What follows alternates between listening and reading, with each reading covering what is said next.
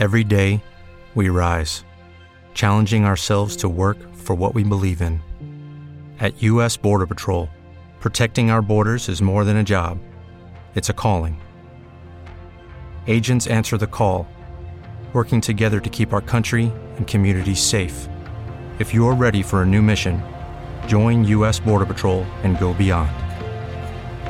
Learn more at cbp.gov/careers.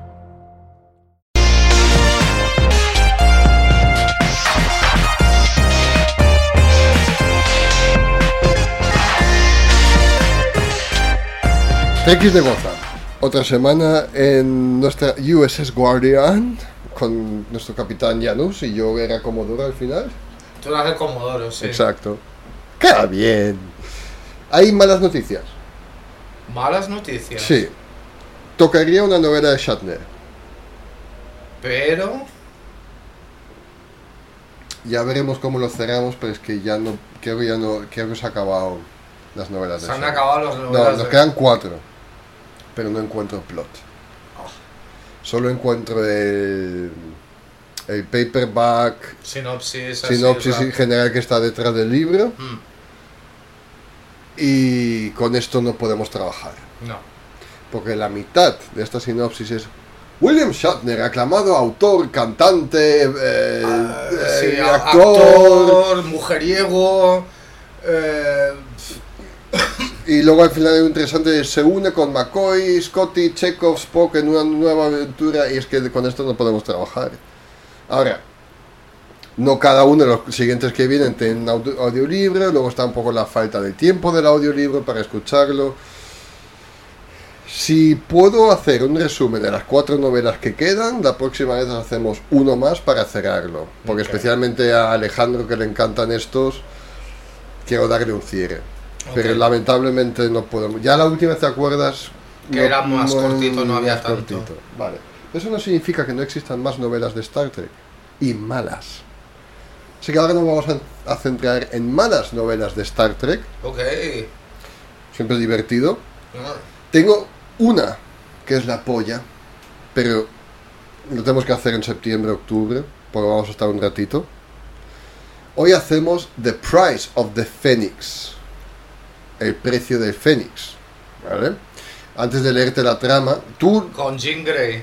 Exacto. Ojalá. Bueno, lo, lo Ha hay. crossovers. No, pues tenemos. Vale. Analista. Em, te doy un teaser. Spock, el Dr. McCoy y los demás miembros de la tripulación de la nave estelar Enterprise experimentan una, una doble conmoción. El primer y doloroso golpe es la trágica muerte del Capitán Kirk. Luego, que seguro que no va a resucitar. luego, el renacimiento milagroso del Capitán Kirk. Ah, pues no. ¿Cómo? ¿Cómo? Joder, es que tengo una- unos poderes como de ver el futuro. Eso revela la fuerza más asombrosa que jamás haya encontrado la Enterprise. Spock se ve obligado a apostar desesperadamente por el alma humana de Kirk contra Omne, el emperador ultrahumano de la vida más allá de la vida y la muerte más allá del infierno. Qué mal suena esto. ¿Ah, que sí? Sí. Entonces tu trabajo es luego, o sea, trabajo. Especialmente luego cuando hablamos del plot, decirme...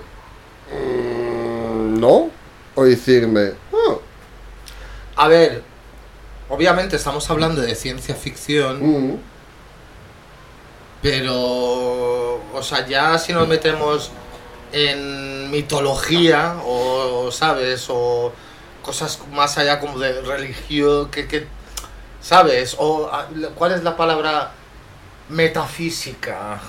Hombre, la novela. A ver, he encontrado una lista en Reddit de 25 novelas aprox de media entre críticas y fans de tal, de peor a muy mal. O sea, digo, de peor a fatal. He dicho, ya tengo 25 capítulos de Trequis de Gozo. La que viene antes de esta es Spock, Mesía.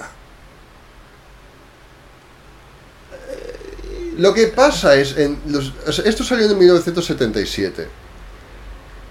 Todo el mundo parecía que puede escribir una novela de Star Trek. Claro. No es como, quieras o no, las de Star Wars, aunque luego George Lucas se lo ha pasado todo por el foro, ha creado un cierto canon que luego otros han seguido. Había un departamento que controlaba, supervisaba un poco en plan... El ah, universo expandido. el- el- ¿Vale? Mm. Aquí no. Aquí te podían salir, exageradamente dicho, tres novelas al mes y todas se contradecían. L- Las autoras son Sondra Marshak y Mirna Coolbrith. Cool Breath. Pero, sí, C-U-L, Coolbrith. Salió en julio de 1977. Su padre es Mentos. Fresh Maker. Fresh Maker. Em, antes de esto, había un libro autoeditado que se llama Never Mourn Black Omne, distribuido en algún momento antes de la publicación de Price. Fue una versión preliminar de la novela. Es todo. Estas autoras también son conocidas como un poco muy las raras en, en todo esto, ¿vale?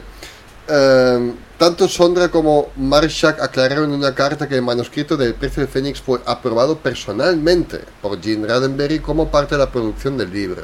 Que ya te digo, yo creo que Roddenberry ha dicho, ha firmado eh, de estos cientos al día, ¿eh? Mm. Em, la aprobación fue caracterizada por los autores como una reacción a la producción de Spock Messiah de 76 de Theodore R. Coxwell y Charles A. Spano Jr. Spock Messiah también por lo que he visto es muy interesante, muy mucha controversia. A ver, 77. Roddenberry firmando. Era esta época que supongo que estaban medio desesperados porque el producto de Star Trek, aunque ya creo que para entonces se aprobó de Slow Motion Picture, eh, a lo mejor estaban como medio desesperadetes por que hicieran cualquier cosa simplemente para que se mantuviera Star Trek vivo, ¿sabes? Moribundo pero vivo. Sí, a ver, Star Trek de Slow Motion Picture salió en el 79. Eh, antes de esto, ya lo, lo habíamos dicho en un capítulo que... mm, Se aprobó Phase 2, pero Sí. después decidieron hacerlo película. Pero también que costó el doble, no, el- casi el triple de la producción, o sea, 400 millones, que Que era, para entonces era es... una bar- puta barbaridad. Entonces sí, supongo que Star Trek hay que mantenerlo vivo como tú has dicho. Mm. Y a saber si fue Roddenberry y si no alguna secretaria o whatever que lo aprobó. Sí, con la firma de esta que es un sello, hay stamp. Sí, con una foto de Roddenberry artística diciendo I approve. Sí, o careta, foto. Em, sí, entonces son dos partes, que esto es más interesante, pero para que sepáis lo que viene, Spock Must Die y luego Spock Mesía. Esto creo que va a ser muy interesante en un futuro. Esto suena como que se convierte en un gusano, tipo Dune. Y las, eh, digo las, pero sinceramente, Sondra Marshak, Marshak es una escritora, ¿vale? Y Coolbreath, The Freshmaker, ahora ya solo por curiosidad, ¿sabes?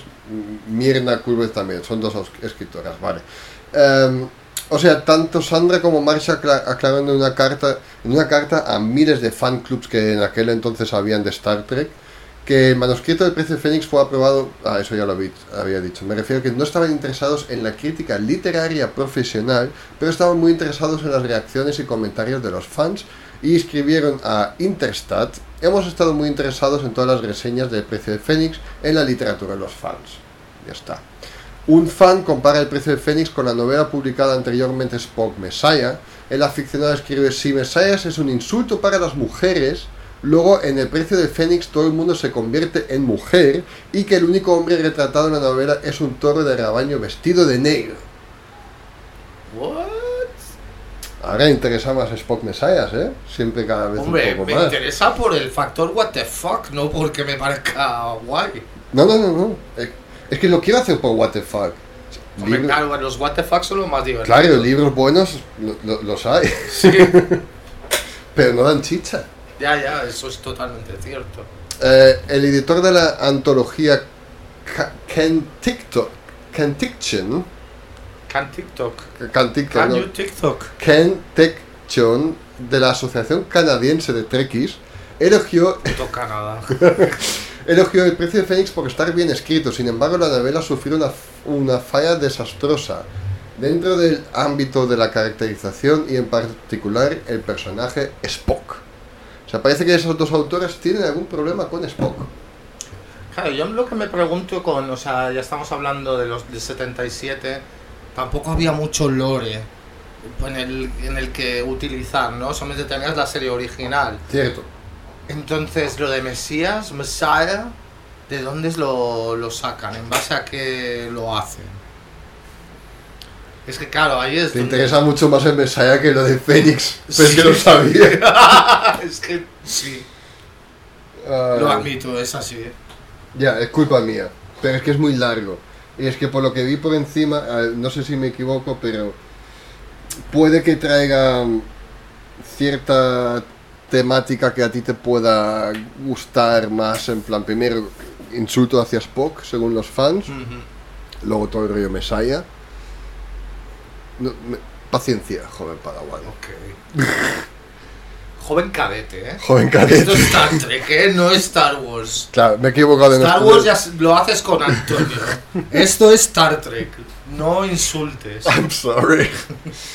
Em, ¿Qué iba a decir? Spock, tal como está escrito en la novela, no era el mismo Spock que aparecía en la serie de televisión, según todos los fans. La edición de febrero de 1979 del boletín Starship Executive Organization, otro fan club de Reino Unido, incluía una reseña de un fan que citaba eh, a las autoras como probablemente los expertos de Star Trek por excelencia y que su conocimiento del mundo Star Trek es evidente a lo largo de esta novela.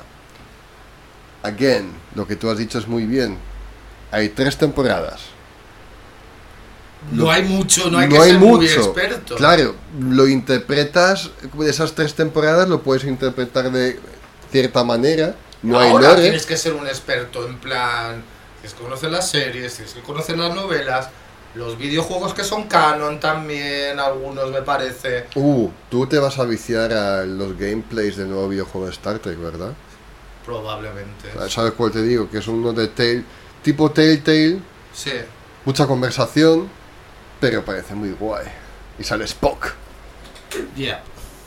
Am- Ambassador Spock. Ambasadores. Estoy usando mi camiseta de Miyagi-Do como toalla. Es que. Ya ha bajado, mira que ha bajado. No, hoy no está tan mal, pero igualmente es horrible. El domingo que fuimos a la playa fue el día más caluroso del verano. Joder. Em, vale, ¿qué hemos dicho? Pues claro, algunos dicen, la reseña esta concluyó explicando que a través de una serie de clímax emocionantes hasta un gran desenlace final, el final es una especie de evasión y que el texto era bastante excesivamente idealista en concepto y casi agotador en tono emocional. Ahora en un rato, en, un- en nada entramos en el plot. Vale. El precio de Fénix fue revisado por Philippa Groove Stephenson en la edición de diciembre de 1977 y en- más que nada te quise dar todo este mm, Contexto. contexto. Por lo dicho, te voy a leer no súper no súper eh, reseñado el... Uh. Pero tengo un par de parágrafos de la historia. Tampoco... ¿Cuántas páginas son?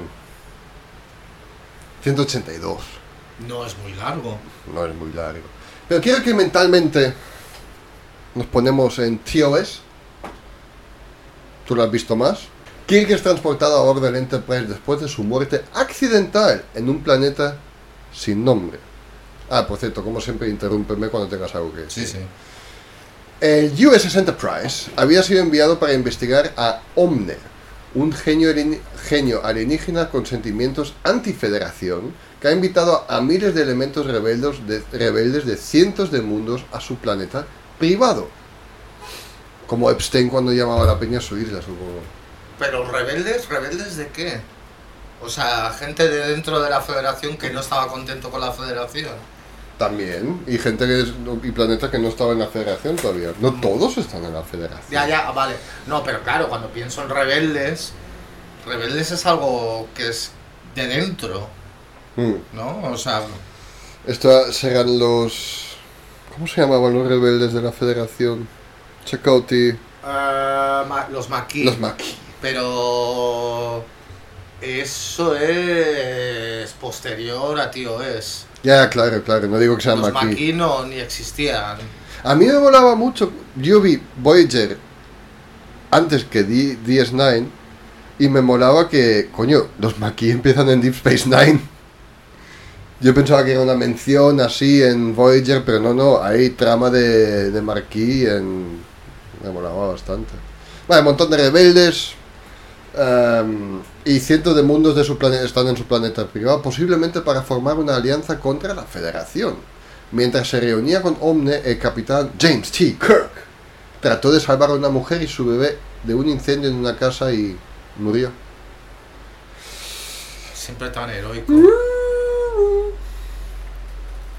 El cuerpo de Kirk es transportado a bordo del Enterprise. Spock viaja al planeta. Se encuentra con el comandante Romulano que había sido enviado al planeta en nombre del Imperio Romulano y juntos se enfrentan a Omne.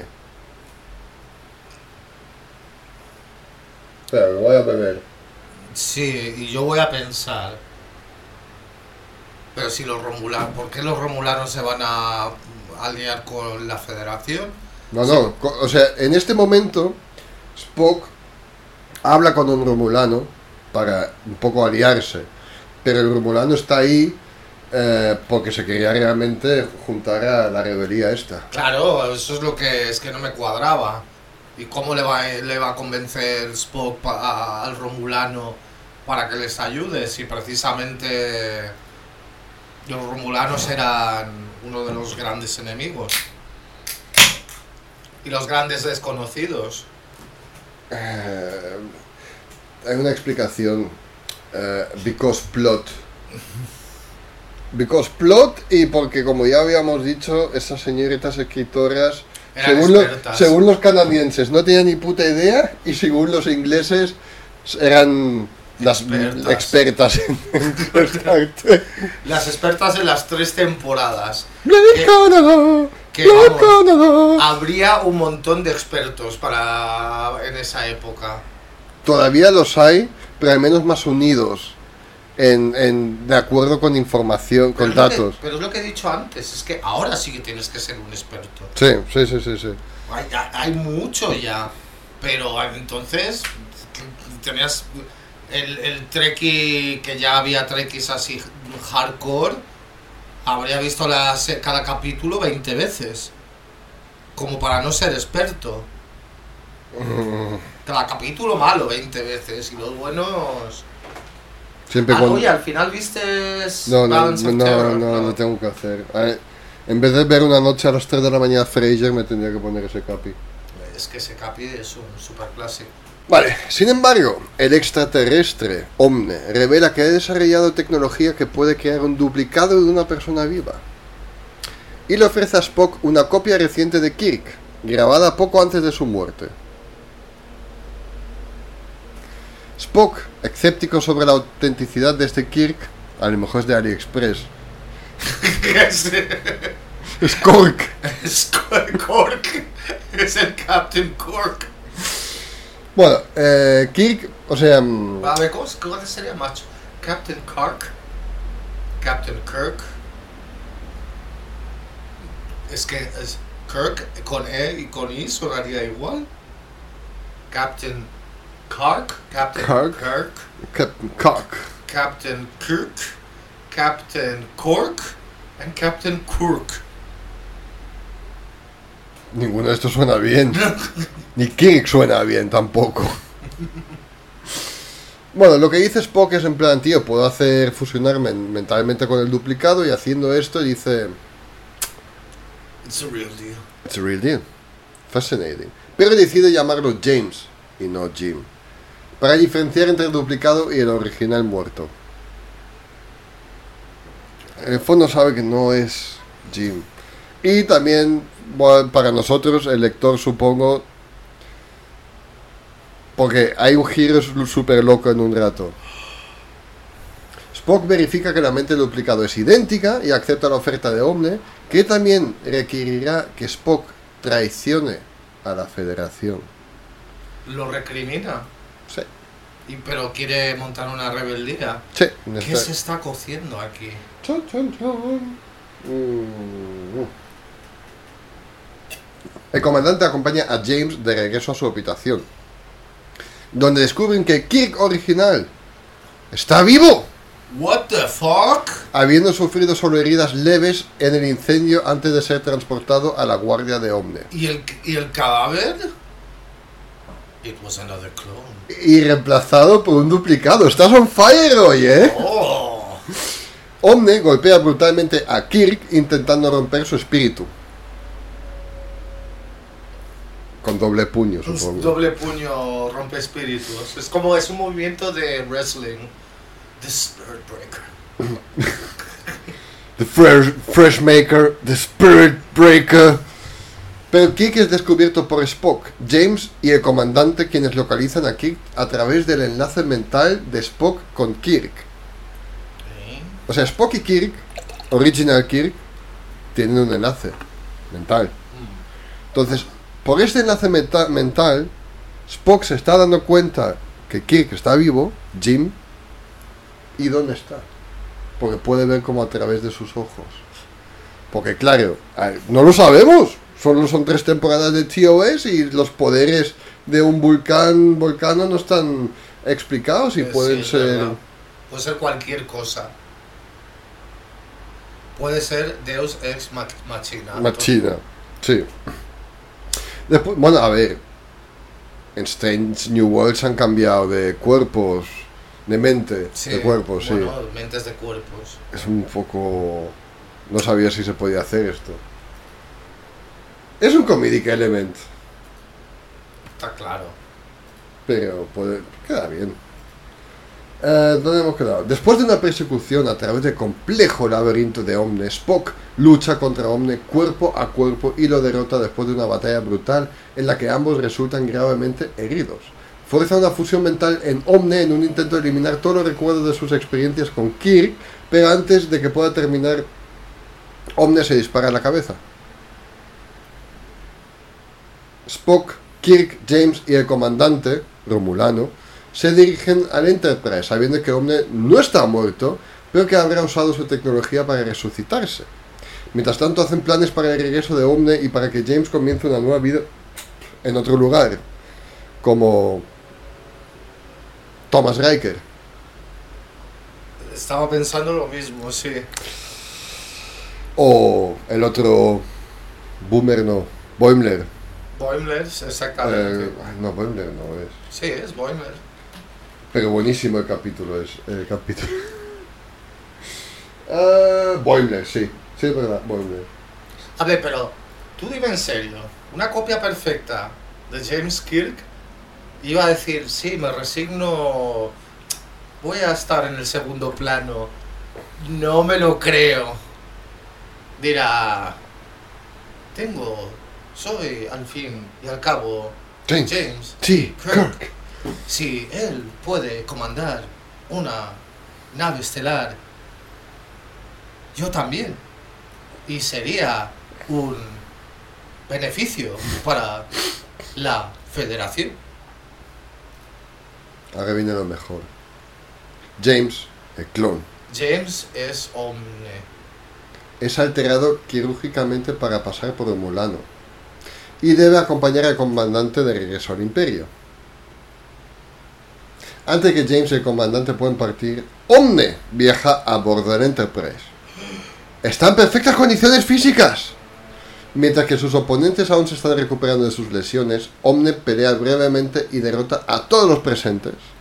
Y toma a James como rehén con una pistola en la cabeza. Kirk detiene a Omne el tiempo suficiente para que Scotty transporte el arma de Omne fuera de su mano.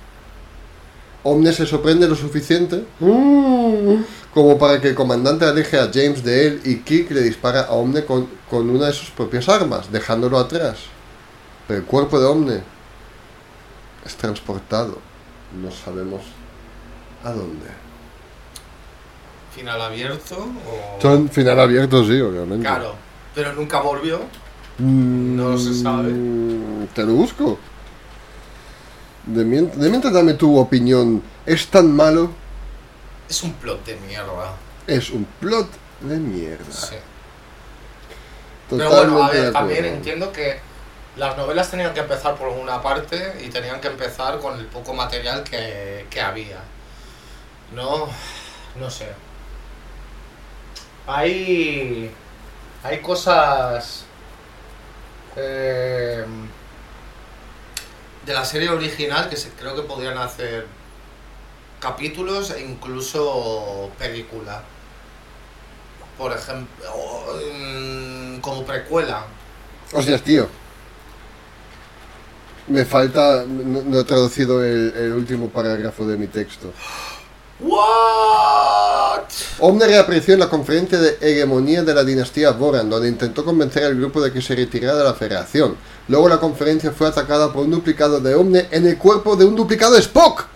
What the fuck? El duplicado de Omne en el cuerpo de Spock fue asesinado más tarde y Omne fue abandonado en un planeta en otro universo junto con James, el duplicado de Kirk, Pero pobre, ¿por qué? para vigilar que no vuelva Omne. Joder, estás que un Kirk auténtico, estás que se iba a quedar en, en un universo ahí paralelo vigilando a un... That's the end. ¿Is the pussy there en el otro universo? No, No, no pussy. no me lo creo, pues. No. Y eso. Hay peores. Creo que volveremos con Spock Messiah. Ese tengo ganas, ya me, ya llama la atención. Eh, lo que estaba diciendo, por ejemplo, y que hubo un fanfiction, eh, pero es, o sea, al final creo que no... que hicieron como una especie de trailer largo, con actores famosos además. Eh, y es una... no me acuerdo cómo se llama el episodio, pero el villano se llama Garth, el capitán Garth y es uno que sabe que puede cambiar su aspecto físico. Y fue un capitán de la federación y fue muy famoso, se le estudió en la, en la academia porque fue el héroe de la batalla de Axanar. Pues esa batalla de Axanar molaría verla. Preludio de Axanar, lo tengo aquí. Exacto, preludio de Axanar. Y son como 10 minutos y salen como gente medio famosa. Es, no es como un tráiler, es como si hicieran un documental de 10 minutos como reality documental donde sale el, un, yo qué sé, un almirante contando, sí, fue una batalla feroz y, ¿sabes? Cosas así, pero no llegaron a hacer como película ni nada, ni capítulo en una serie y eso estaría guay. Duración 21 minutos. Exacto. Em, Capitán Kevin Garth. Esto es muy interesante, sí. Oye, un rollo mockumentary de Star Trek también estaría guay, ¿no? Eh. Más docuserie. mm. Podría funcionar. Podría funcionar con, lo- con Starfleet. Starfleet y grandes batallas, cosas que se han mencionado, pero que no se ha hecho ninguna serie, ¿no? Mm. No sé, why not? Pues es una idea que está guay, Eh, ahora mismo. pero que no lo veremos si no es hecho por fans. No. Porque eso sería algo muy para los Trekkies super nerds. Claro, y los nuevos productores de. mm, Star Trek no son Trekkies super nerds tampoco. A ver, o sea, yo he vuelto. Claro, eh, soy. O sea, de las dos grandes eh, franquicias de ciencia ficción eh, estelar, que es Star Trek y Star Wars, estoy más satisfecho con Star Trek que con Star Wars, últimamente. Tienes Mandalorian, Boba Fett, Obi-Wan. Tienes Lower Decks, Picard, Strange New Worlds. No vamos a contar Discovery. Vamos a mantenerlo 3 Bueno, contra te- 3. te- te- lo tenemos que mm, incluir. Vale. Discovery. ¿Compensan estas cuatro de Star Trek? Los... Hay dos buenas de Star Trek. Y de Star Wars hay una buena. Buena, buena. Yo sé que tú le tienes cariño a Obi-Wan. Ah, no, pero tenía Obi-Wan tenía un declive fatal. Empezó bien, pero al acabó. personaje, y a lo mejor por eso te cuesta. No, no, no me Pero cuesta. Mandalorian, puta madre. Buenísimo. Pero yo acabó Obi-Wan y dijo, dije en plan, "Pff, fatal, o sea, me costó los últimos dos capítulos, no estoy nada contento con la trama. Star Trek tiene Lower Decks y Strange New Worlds que están muy guays. Mm, Por eso creo que supera Star Wars ahora. sí, sí, sí. Nada, pues mes que viene, Spock Messiah. Spock Messiah, Venga, va. ganas ya. Sí, vale, pues em, dejamos. Shatner no lo quiero dejar de atrás, tenemos que hacer un, un cierre. Sí. Pero antes Spock Messiah. Somos los Trekkies de Gotham, soy Mike. Soy Janos. Hasta luego. Chao. Este podcast fue una producción de los Guardianes de Gotham. No olvides de suscribirte a nuestro canal de iVoox para recibir cada lunes nuestro nuevo programa. O anímate y apóyanos para recibir podcasts exclusivos y muchos más beneficios.